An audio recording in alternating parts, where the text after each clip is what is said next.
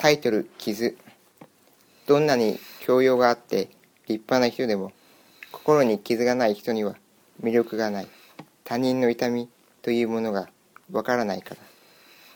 最近この藤子フェミングの言葉に励まされているんだよね。相変わらず車椅子に乗っている時の痛みはなくならない。むしろ増している。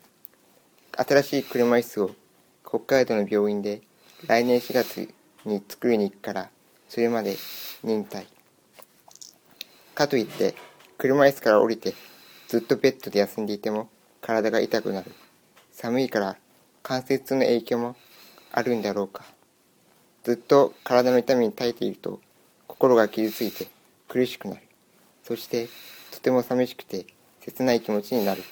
こういう状態で過ごしていると数々ある過去の傷まで思い出してしまう。できるなら神様にこの痛みを取り去ってほしい。でも体の痛みに耐えたり傷つく心に耐えているこの時間は決して無駄じゃないんだよね。他人の痛みが分かるようになるし体と心に傷を抱えているからこそ魅力的な人間になることができるんだ。僕は難病を抱えているから魅力的な人間になれないんだ。と悲しみに暮れていた時期があったけど僕の場合は難病を抱えているからこそ魅力的な人間になることができるんだ。神様がそうしてくださったんだ。また痛みを感じることは無駄じゃない。全人類の罪のために受難と十字架で苦しまれ全人類を罪から救ってくださったイエス様の愛を思い起こして感謝することができるんだ。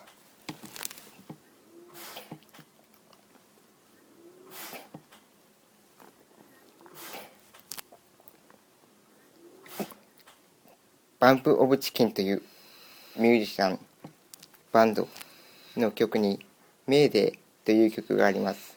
その「メーデー」の一節にこんなフレーズがあります。勇気はあるだろうか。一度心を覗いたら君が隠した痛み一つ残らず知ってしまうよ。傷つける代わりに同じだけ傷つこう。分かち合えるものじゃないから2倍あればいい。そして次の聖書の御言葉が結びつきました。新共同訳聖書ローマの信徒への手紙12章15節。泣く人と共に泣きなさい。泣く人と共に泣きなさい。という言葉を実践できる人は泣いている相手と同じだけ泣いた人傷ついている相手と同じぐらい傷ついた人なのだと思う。だから痛みは愛を育んでいくものなんだよね。正直僕は思いだけで実践の愛のない人間だけどこの痛みは必要なものなんだ。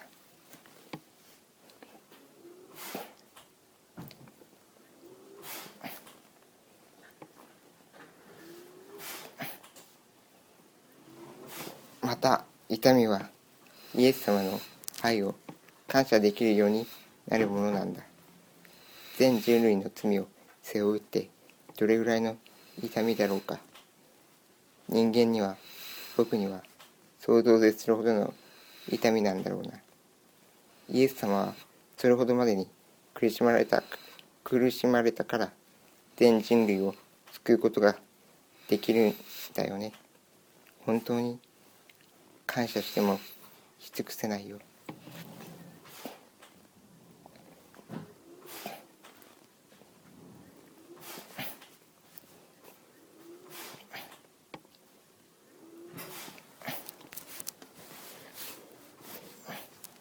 世界のすべてを作られて治める方。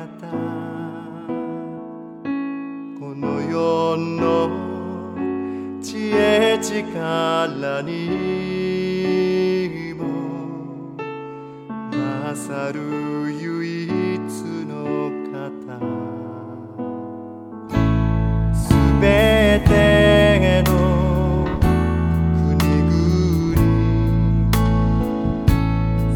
cantar.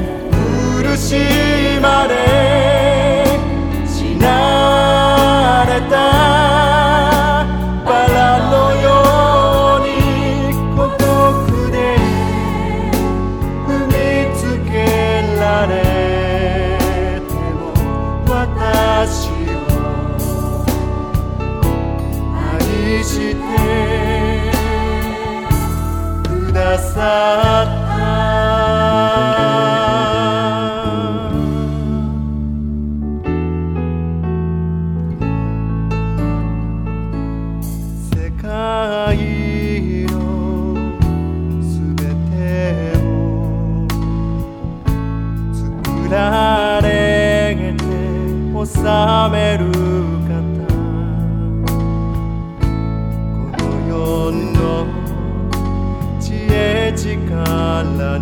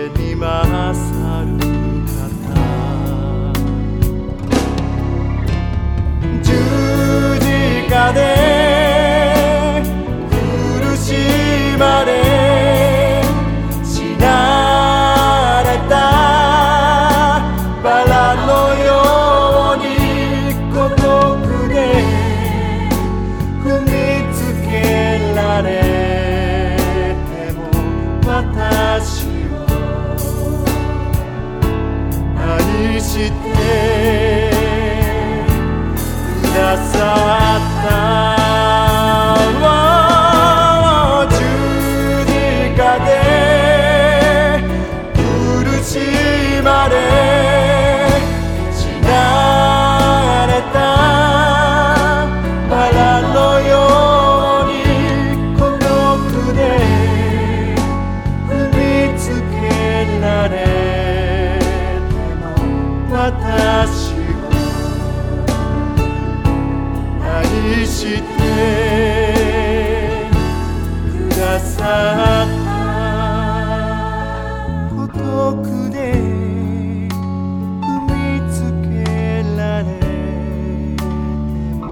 novatas